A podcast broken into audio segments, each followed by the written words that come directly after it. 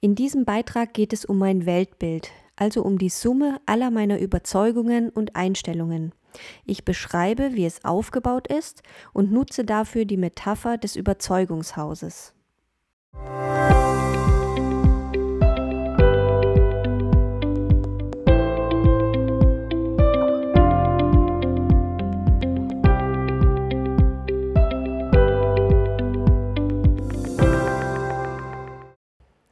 Summe meiner Überzeugungen bildet mein Weltbild, also meine Sicht von der Welt und dem Leben und den Menschen. Mein Weltbild besteht aus vielen Glaubenssätzen, die etwas über mich und meine Umgebung aussagen.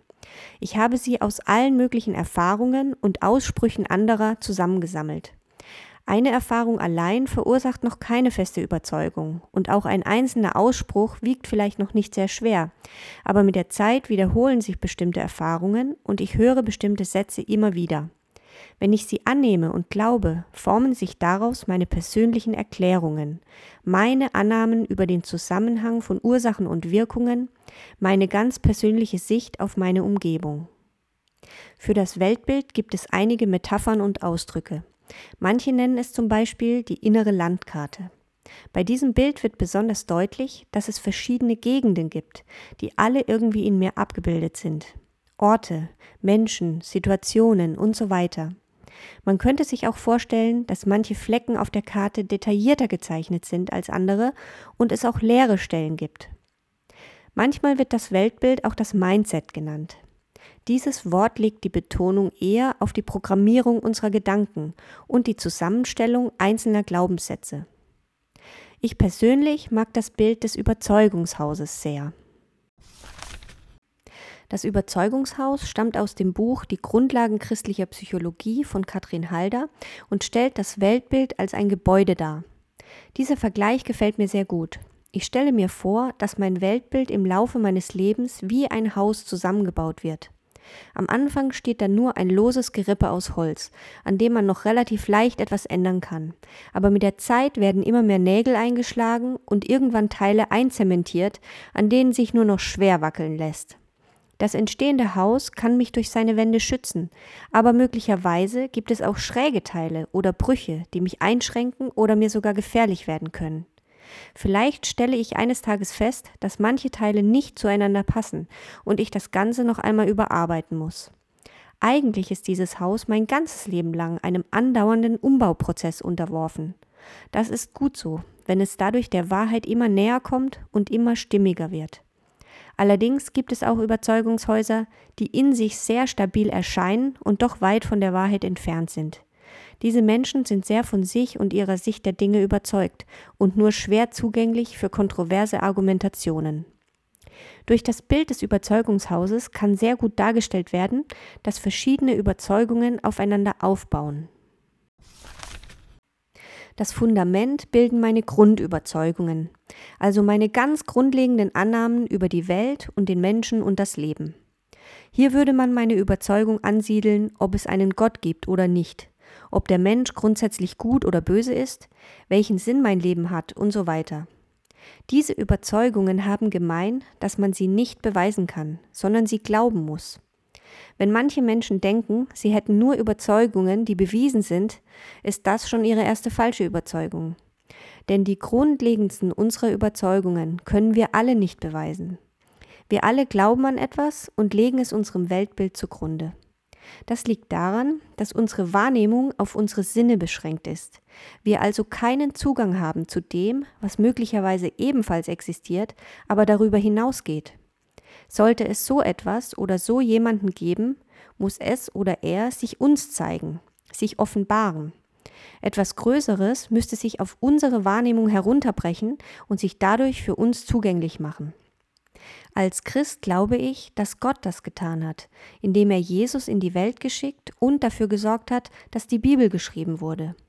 Wer das nicht glaubt, muss dafür etwas anderes glauben, zum Beispiel, dass die Welt von allein entstanden und das Leben dem Zufall unterworfen ist. Uns allen fehlen letzte Beweise und unser Fundament ist eigentlich unser Vertrauen auf etwas, das wir nicht wissen können. Auf diesem Fundament stehen die Wände und eingezogenen Decken. Dabei handelt es sich um unser erworbenes Wissen, unsere Erfahrungen, Lebensregeln, die wir aufgestellt haben, Meinungen. Wir bauen sie wie Holzbalken oder Backsteine in unser Gebäude ein, so dass es unserer Ansicht nach am besten passt. Manches baut aufeinander auf, anderes steht unabhängig nebeneinander. So kann unser Gebäude mehrere Ebenen aufweisen, mit der Zeit groß und detailliert werden. Im Gegensatz zum Fundament kann man die Wände von außen sehen. Manchmal weisen Menschen stolz auf einzelne eingebaute Elemente hin und können zitieren, auf welchen wissenschaftlichen Studien sie beruhen. Bei anderen wissen sie vielleicht gar nicht mehr, wann und von wem sie eingebaut wurden. In meinem Überzeugungshaus gibt es zum Beispiel einen Stützbalken, der besagt, dass Bildschirmspiele mit Vorsicht zu genießen sind, weil sie süchtig machen können. Dieser Glaubenssatz verfestigte sich sowohl durch Beobachtungen als auch durch eigene Erfahrungen und wurde sogar durch wissenschaftliche Studien bestätigt. Ganz oben auf all dem ruht das Dach. Es steht für mein konkretes Handeln in ganz bestimmten Situationen. Je nach meinen Überzeugungen, auf denen es beruht, kann dieses Verhalten ganz unterschiedlich ausfallen. Weil es in mir den Stützbalken über die Bildschirmspiele gibt, erlaube ich sie meinen Jungs nicht unbegrenzt, sondern schränke sie ein. Hätte ich diese Überzeugung nicht, wäre es mir wahrscheinlich egal, wie viel Zeit sie mit Zocken verbringen. Ein anderes Beispiel. Auf dem Schulflur werde ich angerempelt. Wie ich jetzt reagiere, hängt davon ab, was ich über diese Situation denke. Wenn ich davon ausgehe, dass ich absichtlich angerempelt wurde, reagiere ich anders, als wenn ich glaube, dass es bestimmt unabsichtlich geschehen ist.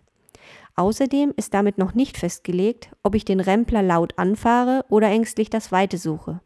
Das kommt darauf an, was für ein Typ ich bin, welche Erfahrungen ich in der Vergangenheit mit solchen Situationen gemacht und was ich mir vorgenommen habe.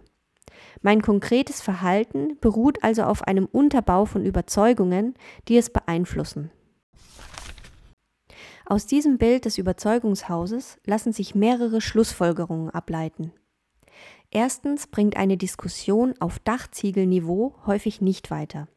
In dem Beispiel oben könnte ein Lehrer die Sache beobachtet haben und im Nachhinein zu mir als der Angerempelten sagen, ich finde es nicht gut, dass du so laut geworden bist. Du hättest ja auch einfach weggehen können.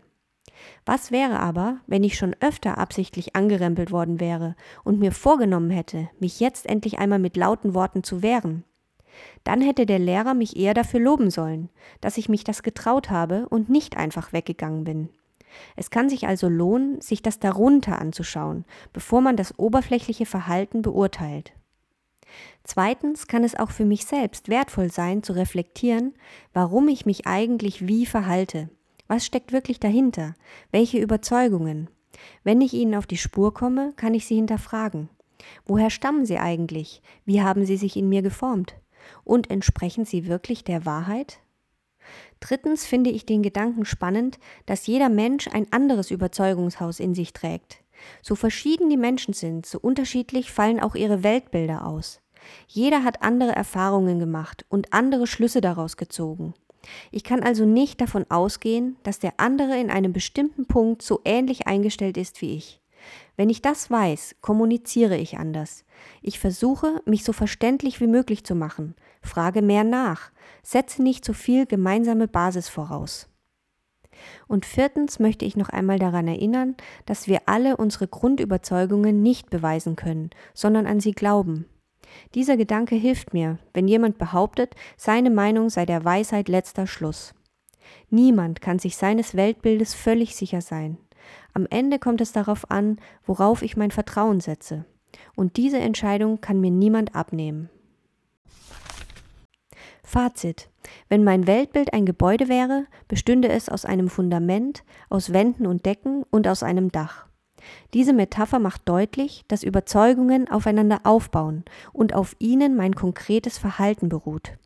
Den Boden für alles bilden meine Grundüberzeugungen, an die ich glauben muss, weil sie mit meinen Sinnen nicht beweisbar sind.